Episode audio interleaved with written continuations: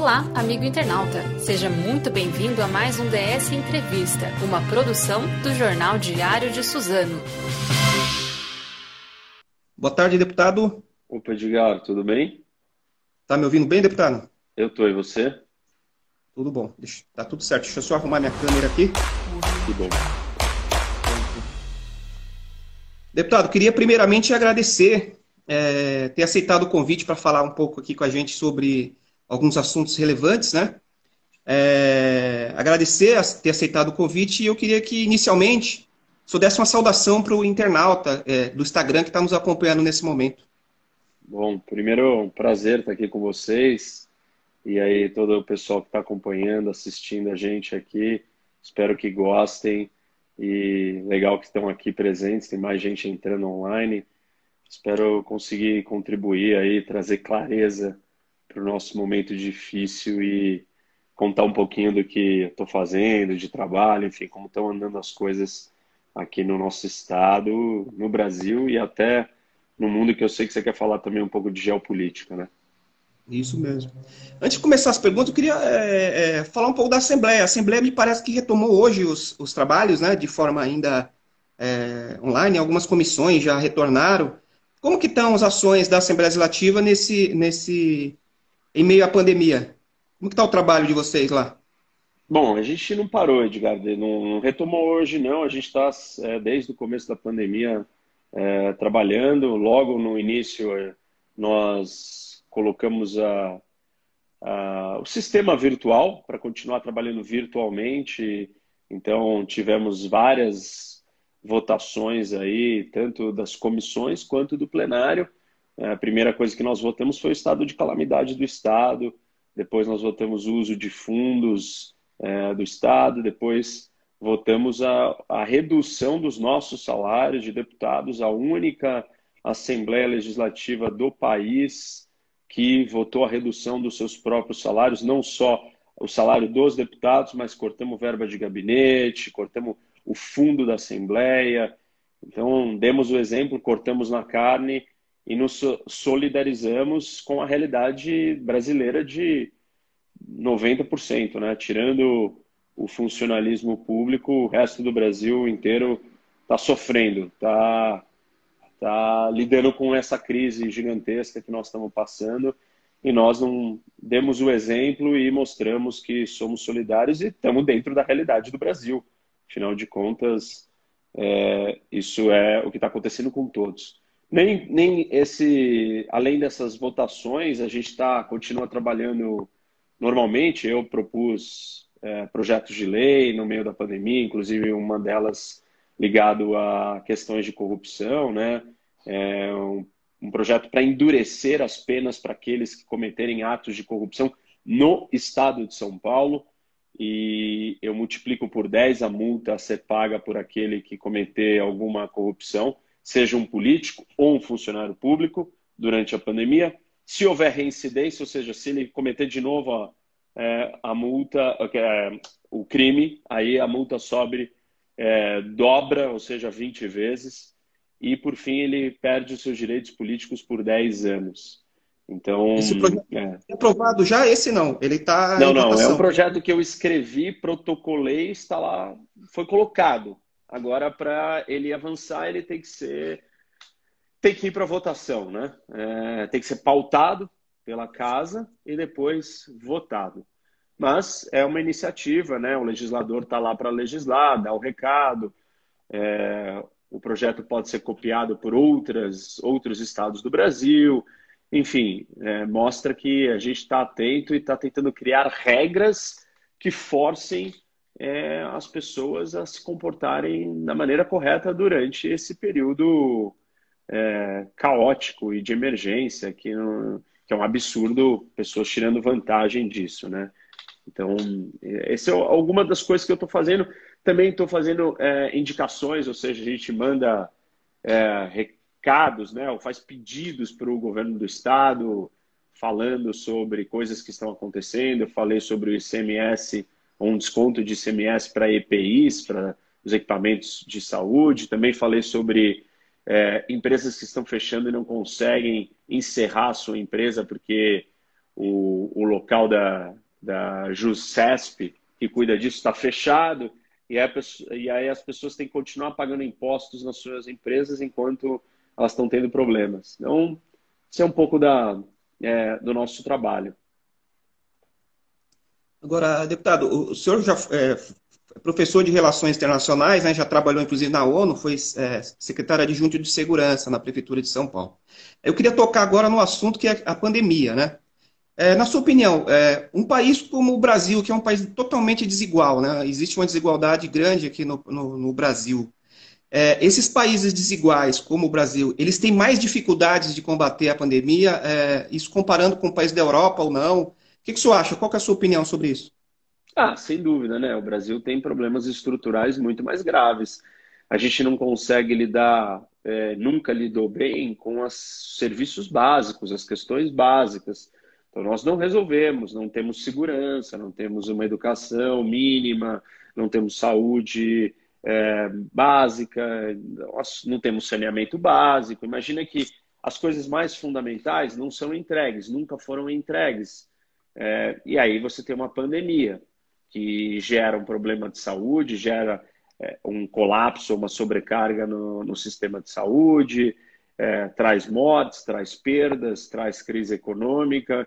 Então, a condição do Brasil ela vai ser pior. Nós estamos menos preparados, a gente tem menos estrutura, nós somos mais desorganizados, nosso Estado é mais incapaz. Todos os problemas que nós temos é, na parte estrutural de instituições, de país, e até na parte cultural, de valores, de respeito e preocupação com o próximo, solidariedade, é, senso de nacionalismo, tudo isso é, coloca é, a gente numa desvantagem muito grande perante a nações como a Alemanha, Estados Unidos, França e várias outras que sofreram e estão sofrendo muito com a pandemia. Então, é natural, é uma consequência óbvia de que aqui as coisas vão ser mais complicadas e mais problemáticas e que os efeitos vão ser mais destrutivos do que nos outros países. Então, assim, tem muitos ângulos ou pontos de vista para a gente olhar para esses efeitos negativos, mas sempre ligados com, a, com essa ideia do nosso histórico, de quem nós somos e dos problemas que nós já tínhamos e que eles só ficam mais acentuados e mais alarmantes é, nesse contexto, nessa situação que nós estamos vivendo. E aí, e aí hoje tem a discussão é, da preservação da vida, né? E também a questão econômica. Né? Essa é uma discussão é, bastante forte que até é, divide aí os, os ângulos políticos, né? Só acredita que a humanidade hoje ela tem é, existe só um valor é, buscado pela humanidade, por exemplo, a vida ou a questão econômica e isso é uma, é uma é uma consequência que pode gerar os conflitos também? É, eu acho que isso, essa é uma falsa dicotomia, é uma falsa separação. Não existe essa separação entre economia e saúde. Você, se você não tiver dinheiro para trabalhar, você não vai. Se você não tiver trabalho, você não vai ter dinheiro, você não vai ter comida. E aí você não vai ter saúde. Se você não tiver saúde, você não pode trabalhar. Então, uma coisa não anda sem a outra. Você não pode separar essas duas coisas. Claro que o debate hoje, é, de acordo com as escolhas a serem feitas, foi colocado apresentado para nós como se fosse uma escolha entre economia versus saúde, ou saúde versus economia. E não é bem isso, porque se as pessoas morrerem, elas não têm como trabalhar, não tem como salvar a economia depois. E, na verdade, o que a gente tem que pensar é naquela, naquele famoso ditado, né? É, que nós vivemos para nós mesmos, com a nossa realidade, que a gente já sabe, que é o seguinte: se você não tem saúde, você não consegue fazer nada. Sem saúde, não dá para você trabalhar, não dá para você se divertir, não dá para você sair de, da cama ou sair de casa. Então, a saúde ela é, é uma necessidade para que a economia funcione. Nós não podemos é, cair nessa falsa discussão. Existem escolhas, ou talvez falsas escolhas, a serem feitas é, agora entre supostamente você sair para cuidar da economia ou você se precaver é, preocupado com a saúde. Mas isso é, é uma discussão temporária. Ninguém imagina que nós vamos passar oito meses de quarentena. Essa não é uma solução. É, a quarentena foi apresentada sempre como uma medida para se ganhar tempo, não é para evitar o número de mortes. O número de mortes só vai ser evitado quando nós tivermos uma cura ou uma vacina para a doença. A quarentena é uma medida para retardar o avanço muito rápido da doença, para que com isso o sistema de saúde não colapse. Ela não é uma medida permanente. Então, a discussão é, imposta ou colocada como saúde versus economia pressupõe que nós ficaríamos isolados para sempre. Estamos escolhendo ser pobres e não ter o que comer, ou matar as pessoas de fome sem dinheiro, porque nós queremos cuidar da saúde. Não, não é nada disso. É algo temporário que deve ser feito para posteriormente estarmos todos com saúde, numa escala maior, não todos, porque vários, mesmo fazendo tudo isso, continuam morrendo e continuam nos hospitais, mas uma grande maioria da população será salva e uma grande maioria da população estará saudável, pronta e disposta para retomar a sua vida normal de trabalho e aí sim correr atrás dos prejuízos econômicos e voltar à normalidade. Então, é, essas sutilezas nessa discussão fazem toda a diferença e elas desmontam esse argumento colocado dessa forma simplista, que é economia ou saúde. Não, não é isso. Claro, a conversa tem que ser que ponto que a economia não aguenta mais e nós temos que ter uma outra saída. A, a, a discussão ela nasceu com a ideia de que você tinha que é, simplesmente construir um sistema de saúde mais forte.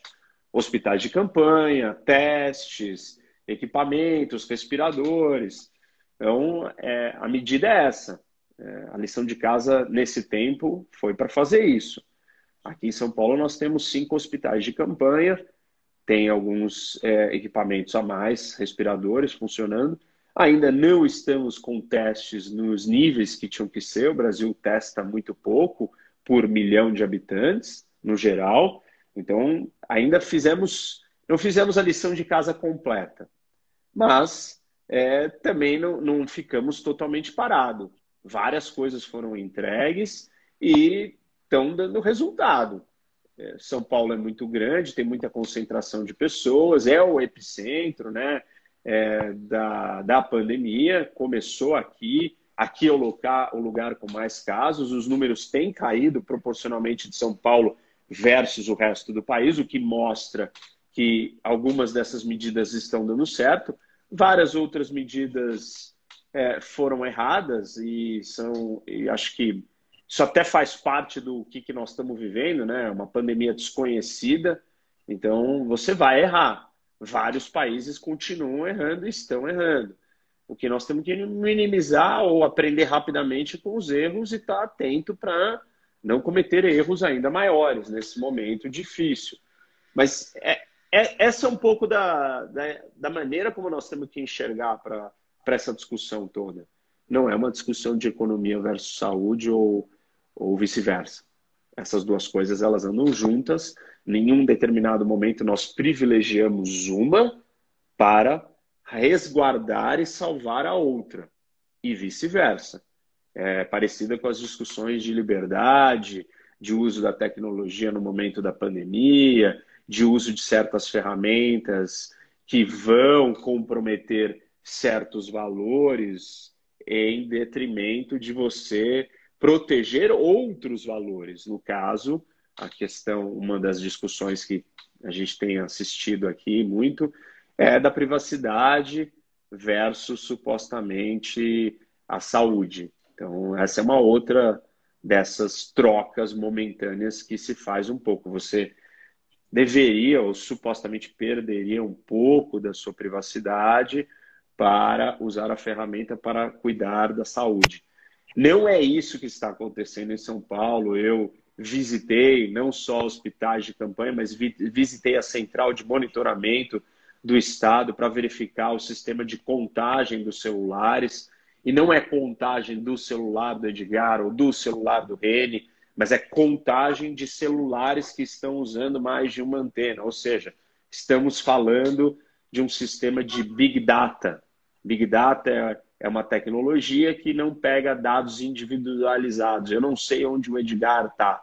Eu só sei que tem 10 ou 20 ou 100 ou 5 mil telefones que estão usando mais de uma antena. Ou seja, eles estão é, em movimento. É, parecido com a função das câmeras do CET na cidade de São Paulo, que contam o número de carros na cidade. Contam o número de carros sem dizer que a placa do carro do Rene é, está passando na rua tal. Essa informação não é revelada, ela não é disponibilizada, ela não é computada. Só é computado que tantos carros passaram pela rua tal, então nós temos um volume de tantos carros. Enfim, então é, isso é um pouco é, nesse momento tem discussões que elas, elas ficam descontextualizadas, cada lado que quer puxar para o seu é, visão de mundo acaba construindo ou empacotando o problema de um jeito para ser mais apelativo. E aí parece que, na verdade, as nossas escolhas são entre é, ter economia ou ter saúde. Vamos morrer todos e salvar a economia, ou vamos salvar as vidas e destruir a economia. E não é bem assim. É, o que, que o senhor achou da, das medidas do plano de reabertura é, do governo do estado? Né? O governo do estado criou alguns níveis aí por cores, é, azul, verde, vermelho, laranja, né? Algumas prefeituras, é, principalmente aqui da minha região, que é o Alto Tietê, elas reclamaram é, em função de é, estar naquela faixa laranja, enquanto que a capital desculpa, o Alto Tietê na faixa vermelha, enquanto que a capital na faixa laranja é um pouco mais flexível para a reabertura do comércio. Né? Você acha que foi uma esse mapeamento do Estado foi correto ser feito? É, eu acho que aí mostra a dificuldade do que muita gente não entendia em falar o seguinte: ah, mas a minha cidade não tem nenhum caso. Por que, que ela não está aberta? Tá aí a resposta. Ela não estava aberta e é difícil da gente controlar isso porque as cidades estão próximas. Então, como é que uma aqui do lado está de um jeito, a outra não, e você abre a daqui e as pessoas vão circular, e isso vai favorecer ou vai é, piorar a situação daquela que está complicada ou que está melhorando? Então, é muito difícil de você separar. Eu acho que os critérios estabelecidos para julgar o que, que, tem que ser olhado é, estão corretos, foram positivos. Mas é, talvez a gente tivesse que ter esses critérios há mais tempo. Né? É, eu entendo que isso estava sendo construído no mundo inteiro. E isso não foi uma invenção do Brasil. Esses critérios foram copiados por todos. Né? Todos os países estão usando as mesmas, as, é, as mesmas categorias de informação. Que quais são? Número de leitos, é, número de pessoas na UTI, números de casos, crescimento dos casos. Então você combina tudo isso e chega a uma conclusão se é possível abrir X ou Y. É, eu acho que essa fórmula está certa. O ponto é que talvez ela pudesse ter sido trazida há mais tempo para que todo mundo tivesse mais clareza do que prestar atenção, do que olhar. Isso traria mais transparência e uma certa calma para as pessoas em entender o que está sendo levado em consideração. É, eu compreendo, por outro lado, que é, ninguém, ninguém tinha essa fórmula ainda pronta. Essa fórmula ela foi desenvolvida ao longo desses meses de pandemia, em outros países, em primeiro lugar. Os países não, não, não fizeram a pandemia, o isolamento, o lockdown, e já tinham essa fórmula. Quais seriam as regras de reabertura? Eles estavam mais preocupados em conseguir os respiradores, abrir o hospital de campanha, entender mais sobre o contágio da, do vírus. Então, são etapas. É, e quem está de fora, ou quem está ansioso e está sofrendo com tudo isso, quer soluções. Mas tem um tempo de construção e de entendimento das possíveis soluções. É, esse é meu entendimento do, problema hoje. O senhor é a favor do, do, do lockdown, como fizeram é, a maioria dos países é, fora do Brasil, na Europa, na Ásia. O que, o senhor acha do lockdown? Como, é, o governador João Dória disse que tinha um plano, né, mas não foi efetivado. A prefeitura de São Paulo não quis é, isoladamente fazer o, o, lockdown, porque tem é, a região metropolitana, né, que é, faz divisa, como, como o senhor bem falou. O senhor é a favor, seria a favor do lockdown? Eu acho que é muito difícil de você fazer lockdown no Brasil, né, porque você precisa de uma força é, de aplicação da lei e da regra que a gente já não tem em condições normais. Ou seja, é, as leis, as regras as, não são cumpridas totalmente. E a polícia não dá conta de fazer as pessoas cumprirem isso normalmente. Então eu não imagino isso sendo efetivo no Brasil. Mas o lockdown, ele é uma política de quarentena bem restrita, bem isolada. Então, eu digo o seguinte: nós precisamos sim, precisávamos, e ainda estamos precisando aqui na capital, né, em certa medida, de isolamento. É, o ponto é como que a gente vai fazer esse isolamento dar certo. As pessoas teriam que colaborar. Nem todas acreditam, nem todas têm informação, algumas não podem parar. Você tem uma série de fatores que explicam por que as pessoas não seguem. O lockdown ele coloca né, com mais rigidez que todas sigam. Mas eu acho que a gente não teria a capacidade é, operacional de fazer o lockdown. Mas talvez se a gente tivesse feito um isolamento mais rígido desde o começo, nós não teríamos que estar tanto tempo. Ou você acha que teria que partir, por exemplo, do, da, do governo federal, um, um, plano mais amplo? E aí eu aproveito para perguntar como que o senhor está vendo é, a, a, atitude do presidente da República em relação a essa pandemia hoje no Brasil.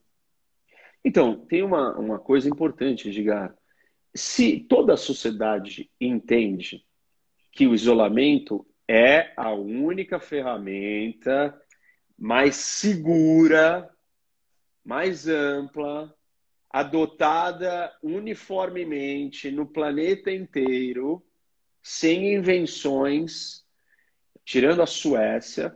Então, você, se a sociedade toda compreende isso, as chances das pessoas comprarem e seguirem a postura do isolamento é muito maior do que se você tem metade ou um grupo, principalmente uma autoridade é, que tem poder, que, que é simbólica, que é um líder, que foi eleito, que é a autoridade máxima do país, ir lá e se comportar na contramão, não é na contramão do que um segmento do Brasil, é na contramão do planeta Terra. Porque todos os líderes, inclusive o Trump, que tem uma posição política, ideológica muito próxima do Bolsonaro, é, entendeu a necessidade do lockdown, ou do isolamento, ou da quarentena, como a gente quiser chamar, e fez isso. Benjamin Netanyahu, que é um líder também à direita de Israel, outro que o presidente Bolsonaro usa como modelo, também entendeu a necessidade, a importância e a seriedade de se fazer isolamento. Então, o presidente ele fez um desserviço para a nação ele criou uma cisão, uma divisão com um discurso populista é, que passa uma falsa ideia de, disso tudo que eu estava explicando até agora, e isso criou na cabeça das pessoas é, ele está certo, afinal de contas, ele é o presidente. Se ele está falando isso, quer dizer que existe um outro lado, existe um outro argumento. E isso dividiu as pessoas, dividiu a sociedade, minimizou a gravidade do problema, minimizou a, a seriedade em se fazer o isolamento é, geral e total desde o começo. E aí a gente ficou nesse meio do caminho, nesse em cima do muro, nessa coisa nem bem feita para cá e nem mal feita para lá, típica do Brasil, assim, é, que não vai nem para um lado nem para o outro. Então a gente não fez o isolamento total no começo, mas também não fizemos lockdown porque a situação já estava tão estressante, tão desgastada, é, a polarização, a politização do debate já tinha sido tão enorme que aí já tinha grupos tenho chamado de torcidas organizadas, é, de cada lado, uma contra a outra, e falando: não, não, eu não quero, eu não aceito. Imagina, tem uma outra alternativa. Que outra alternativa? Alternativa da Suécia? A Suécia não é uma alternativa para o Brasil, porque ela é a Suécia, número um. Número dois, o número de mortes na Suécia por um milhão de habitantes é altíssimo. Se a gente tivesse um número altíssimo aqui no Brasil por milhão de habitantes, o número de mortes seria muito maior.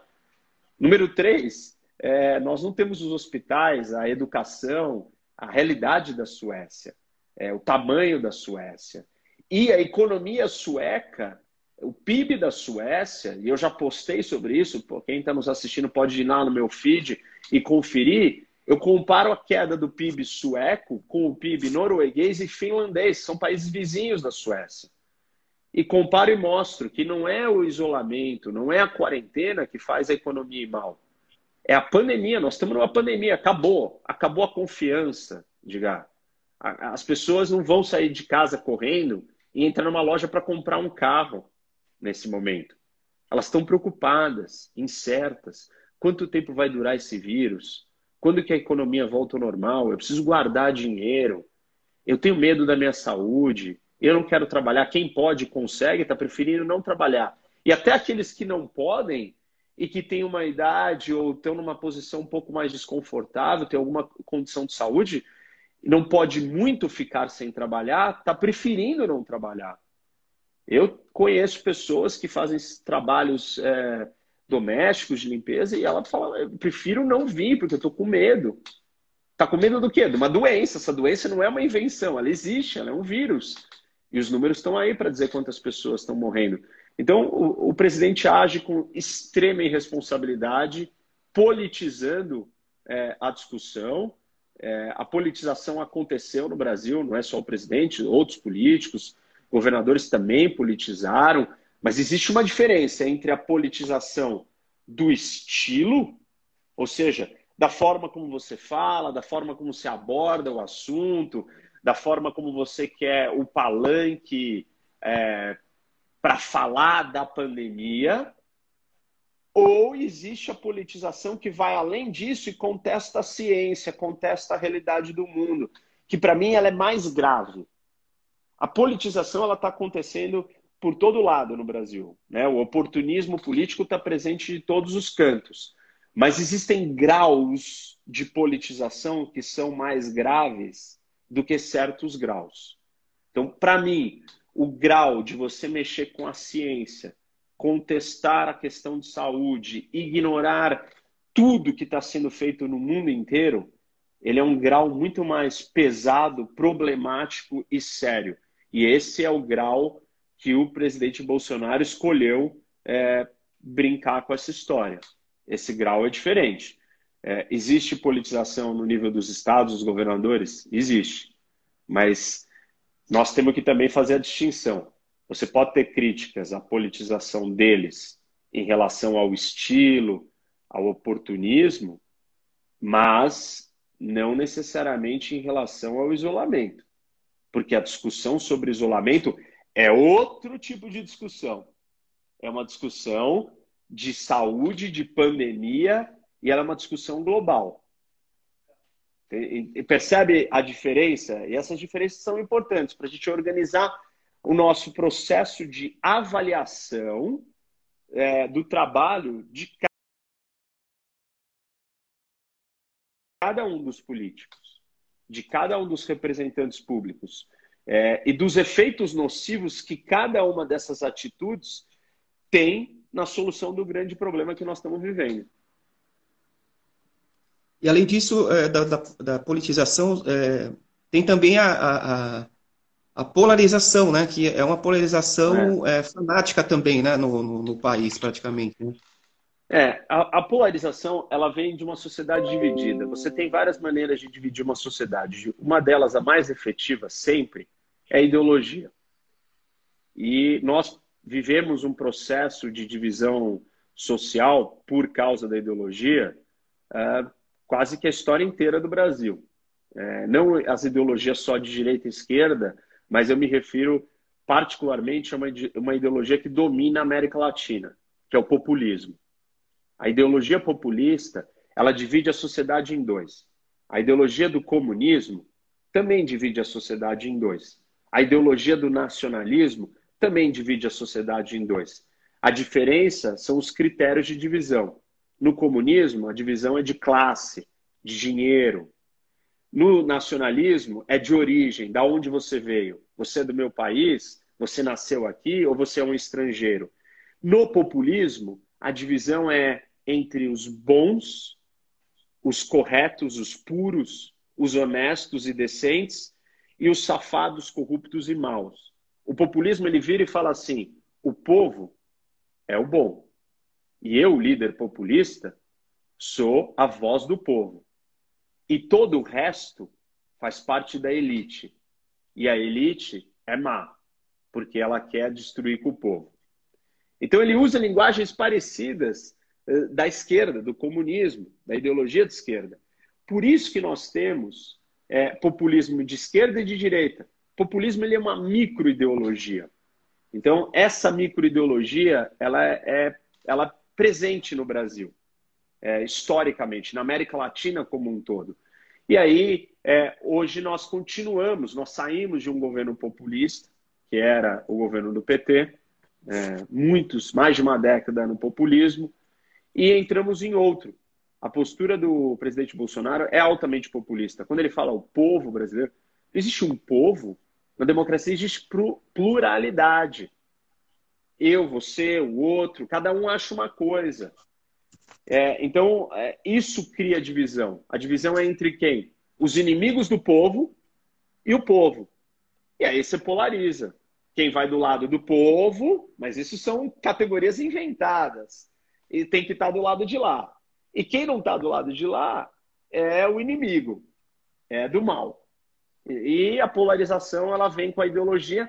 No momento de agonia e crise como que nós estamos vivendo, o que, que você vai enfrentar? Você vai ter polarização, é, somado com a politização, você vai ter uma divisão muito grande. Então a nossa sociedade está muito separada em campos muito distintos, onde tudo é branco ou preto. Zero ou um. Não tem meio termo, não tem nuance, não tem sutileza. Não tem isso daqui que eu estou falando. Olha, tem diferença de grau de politização. Existe politização por parte dos governadores? Existe.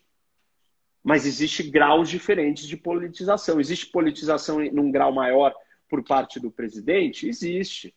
Então, enfim, essas nuances, elas são muito difíceis de serem percebidas numa sociedade polarizada. E por isso que a gente tende a ficar ainda mais polarizado.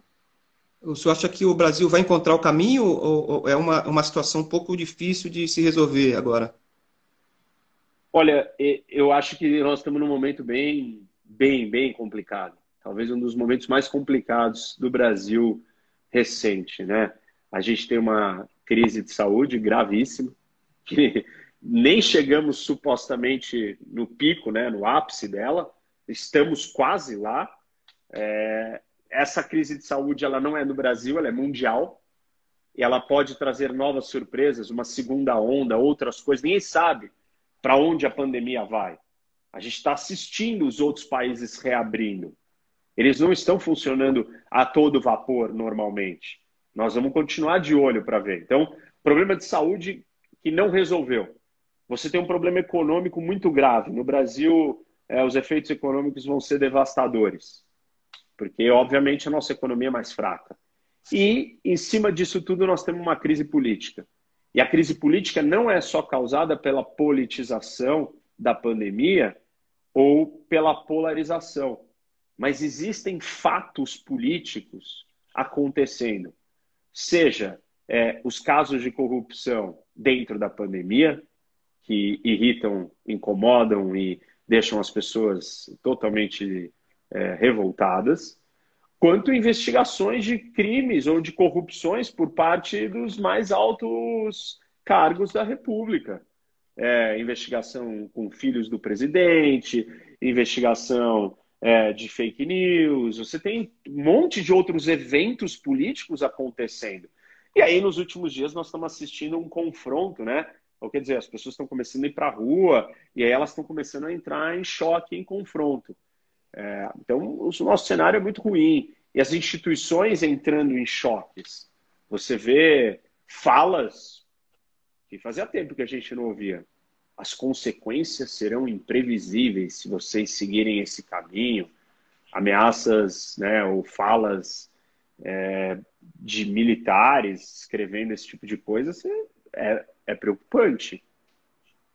Aquela história do tudo para os amigos e a lei para os outros, né? Que, que as pessoas falam. Eu gravei um vídeo sobre isso que chama é, Você, a sua família e o seu país. Depois as pessoas podem dar uma olhada no meu é, canal do YouTube. Chama Professor Rock, H-O-C, Rock de Rene Ozzy Cuquier. E aí eu falo um pouco sobre isso. É, exatamente que para quem que nós temos a nossa lealdade e fidelidade? Com aqueles que são do nosso sangue, que são nossos amigos, os nossos conhecidos, ou com aqueles que são do nosso país, os nossos compatriotas. Né? E aí o, o, o, nacionalismo brasileiro ele é muito, muito fraco. E aí eu não me refiro ao nacionalismo do jeito pejorativo ou negativo da palavra hoje em dia. Nacionalismo não é sobre o ódio ao estrangeiro. Nacionalismo é sobre amor ao seu compatriota. E falta amor ao compatriota numa escala grande no Brasil. As pessoas no Brasil são muito fechadas nos seus núcleos familiares, protegem e defendem a sua família, e não tem nada de errado com isso. Mas a sua lealdade, a sua fidelidade não pode ser restrita somente à sua família. Senão você não constrói uma nação. Senão você não constrói um país. E você vai estar sempre defendendo, privilegiando os interesses particulares, seus e da sua família ou dos seus amigos, e não os interesses do país, os interesses da nação. E esse é um problema, né? Se você não tem uma identidade nacional, como é que você vai definir quais são os interesses nacionais? Quais são os interesses do todo? É, esse é um pouco do, do nosso desafio. Deputado, as horas estão avançando, mas eu ainda, se o senhor me permite, queria fazer mais algumas perguntas tá para a gente encaminhar para o final, né? Eu queria saber sobre eleições. É, você acha que nós vamos ter eleições é, é, esse ano adiadas ou não? E aí eu queria já engato uma outra pergunta em relação ao Partido Novo, que já definiu aí o seu pré-candidato a, a, prefeito, como que está essa articulação política é, das eleições desse ano? Nós vamos ter, sim, é, vamos ter eleições, acredito que vão ser feitas no fim do ano. É, estão discutindo aí a data, mas eu acho importante que a gente tenha as eleições. O novo vai ter candidato, é o Felipe Sabará, e tá em, então as pessoas estão trabalhando, né? A situação está diferente, você tem todo mundo em casa, mas as eleições têm que acontecer. É um momento para as pessoas pensarem, é, tentarem sair da sua posição de torcida é, de time de futebol e irem para a sua postura é, de exercício de cidadania que requer racionalidade. É, olhar o currículo, olhar as propostas e não as paixões, e não as emoções. Porque parte do problema que nós temos hoje no Brasil é que as pessoas se comportam como torcida, se comportam como é, olham para o seu político de estimação com adoração. É, esse é um momento é, difícil do Brasil. Eleições, temos que olhar para aquilo que faz mais sentido, onde estão as melhores propostas, e não só aquele discurso mais simplista, mais retórico que toca meu coração. Se tocou seu coração, cuidado, é, tem alguma coisa errada tem que tocar a sua razão, tem que fazer sentido sobre o que é o interesse nacional, sobre o que é o interesse público. Aí sim. Aproveitar sua presença aqui, eu queria eh, ouvir sua opinião sobre é, essas manifestações que estão ocorrendo nos Estados Unidos após a morte do, do George Floyd, né? É, morto por um policial branco, né? E causou é, revolta praticamente em vários estados lá do, dos Estados Unidos. É, como que o senhor acha que o, o, país consegue, de alguma forma, superar esse problema do racismo que é tão forte? É, é um momento triste, né? Aquela cena é muito chocante, é um absurdo, uma, é de uma agressividade, uma violência. Não é só violência física, né? É uma violência é, psicológica, moral. É uma cena grotesca, né? Porque, porque ela desrespeita totalmente qualquer princípio básico de convivência de humanidade que a gente conheça e aquilo mostra a, a faceta mais perversa humana que é a faceta da, da barbárie. Aquilo era uma barbárie o que aconteceu ali e faz parte de um problema racial que existe nos Estados Unidos e que existem em todos os lugares do mundo. Né? O preconceito ele, ele vem em graus, em, em quantidade e não em absolutos. Você não é ou deixa de ser preconceituoso. São níveis de preconceito é, que variam do mínimo ao máximo. E a sociedade americana tem uma questão racial, um preconceito histórico muito antigo, baseado em diversos fatores. No começo da história era biológico, depois passou a ser cultural. É, ele ainda tem um elemento emocional, às vezes, por outras vezes é cognitivo, às vezes é consciente, às vezes é inconsciente, mas ele está presente. Ele está presente em muitos lugares, aqui no Brasil também.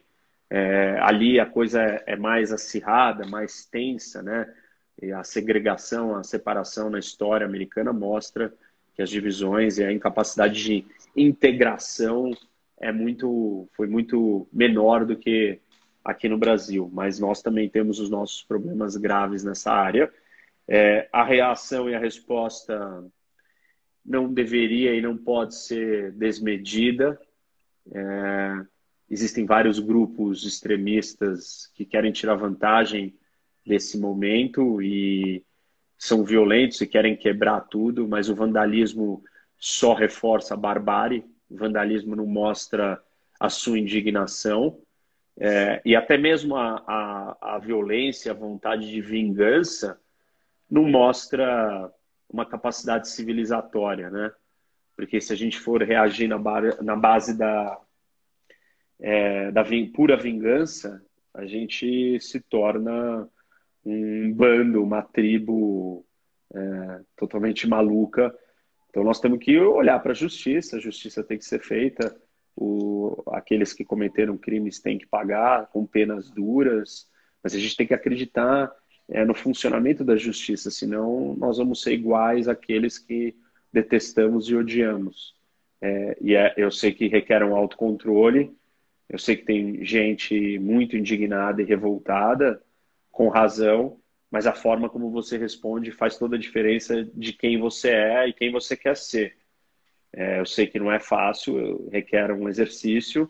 Eu falo isso para aqueles que genuinamente estão é, com vontade de destruir tudo e quebrar tudo. Eu sei que grande parte dos outros não estão genuinamente com com essa revolta por si só, mas eles são, é, por essência e natureza, é, baderneiros e é, bárbaros querendo também defender loucuras e ideologias malucas e coisas é, que não fazem nenhum sentido numa, numa sociedade civilizada. Então, eu acho que a gente precisa, as pessoas precisam ter calma e tentar separar aqueles que têm uma uma demanda legítima e uma, uma revolta no sentido de demandar por mudanças legítima daqueles outros que querem aproveitar esse momento para trazer o caos. Nós estamos assistindo essa mistura nos Estados Unidos. Infelizmente, é, era um momento de protestos gigantescos, massivos, mostrar uma união, uma força, mostrar uma intolerância a esse tipo de postura e, e isso sim ia ganhar é, um respeito de todos, porque mesmo aquele que tem um preconceito racial, a não ser que ele esteja nos níveis mais absurdos, né, é, vai ser difícil dele justificar é, uma insatisfação e protestos de milhões de pessoas na rua pedindo por justiça. Agora, se isso for feito com violência, você abre espaço para que os outros digam, é, mas eu também não concordo com essa violência. E aí, então, você começa as divisões a criar segmentações dos, times né, dos lados da discussão e, e, a gente não resolve o problema principal, que é trazer justiça e acabar com, com esse preconceito, com o racismo, diminuir isso que existe nos Estados Unidos. Mas os Estados Unidos também passando por um momento delicado, difícil. É, o número de mortes lá é muito alto, as pessoas estão saindo na rua para quebrar tudo, protestar no meio da pandemia. É, ou seja, o contágio pode ser maior. É, também eles têm uma crise econômica, né? muitos desempregados, muito mais do que aqui. Claro, eles são muito mais ricos do que a gente, então para sair dessa situação é mais fácil. Mas ah, lá a coisa não está simples e não está fácil, e ainda é um ano de eleição americana, né, presidencial, ou seja, um ano importante. É, os ânimos vão estar tá bem acirrados. Tá certo. Deputado, queria agradecer a sua disponibilidade de conceder essa entrevista, né? A Assembleia continua é, nas votações virtuais, né? Também na, de forma online. Pelo menos você, não, não vai ter que separar as brigas, né? Que, que, que aconteceram recentemente. Você teve que separar uma briga lá na, entre os deputados, né? É, algumas, né? No primeiro dia da posse tem uma foto no Estadão, dois deputados quase é, se batendo e eu tô de costas é, com a mão segurando os dois, assim, um de cada lado. Isso no primeiro dia.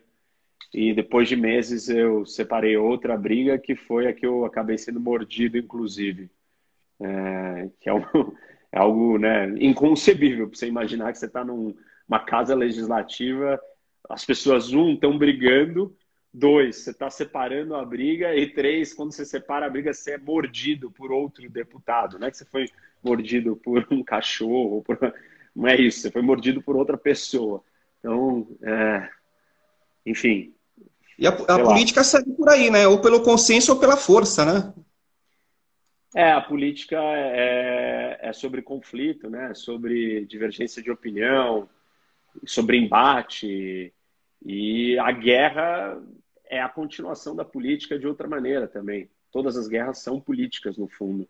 Essa é uma das famosas é, frases do, estrategista e pensador é, Karl Clausewitz, que é um dos pais da estratégia, ele fala que a guerra é a continuação da política por outros meios. Então, a política também é guerra, mas um sistema democrático de regras e leis, é, de pessoas eleitas, que você vai num parlamento para falar, debater, falar, né, é, argumentar, você não, não usa a força a força é um recurso quando o Estado de Direito ele foi rompido, a democracia acabou e você está numa situação de vida ou morte. Então ali não era o lugar para ter é, o conflito é, violento físico. É para ter o conflito, sim, do embate de ideias, mas não de violência física. Tá certo. Deputado, muito obrigado pela sua entrevista. Quer, quer falar mais alguma coisa para encerrar? Algum, alguma mensagem que o senhor deixa aí nesse momento não, difícil. É... Só tem, é, tem ficado que... de quarentena aí, né? O cabelo tá até grande aí, né? O cabelo tá até grande. é, porque não tem, não tem onde cortar, eu acabei virando cabeludo e deixei crescer, não tem saída, mas. Não, eu tô trabalhando bastante, eu tô, eu tô de quarentena, mas eu tô. Eu tô, às vezes eu tenho que sair, né? Eu preciso, visitei o hospital de campanha, visitei a central é, de monitoramento e de comando da, é, da crise do Covid. É, enfim, eu estou fazendo bastante coisa, não estou não tô nada parado, ao contrário, trabalhando muito mais do que normalmente até, mas é um momento importante, é difícil, tentando me manter estável e calmo com tanta loucura, as pessoas estão alteradas, estão agressivas, mas essa é a zona de desconforto, né? A gente só cresce no desconforto. Então, todos nós temos que olhar para esse momento como uma oportunidade de crescimento. Se a gente adora o, o crescimento no profissional e todo mundo no profissional encara uma zona de desconforto porque sabe que é o único jeito de crescer, encara isso conscientemente e voluntariamente.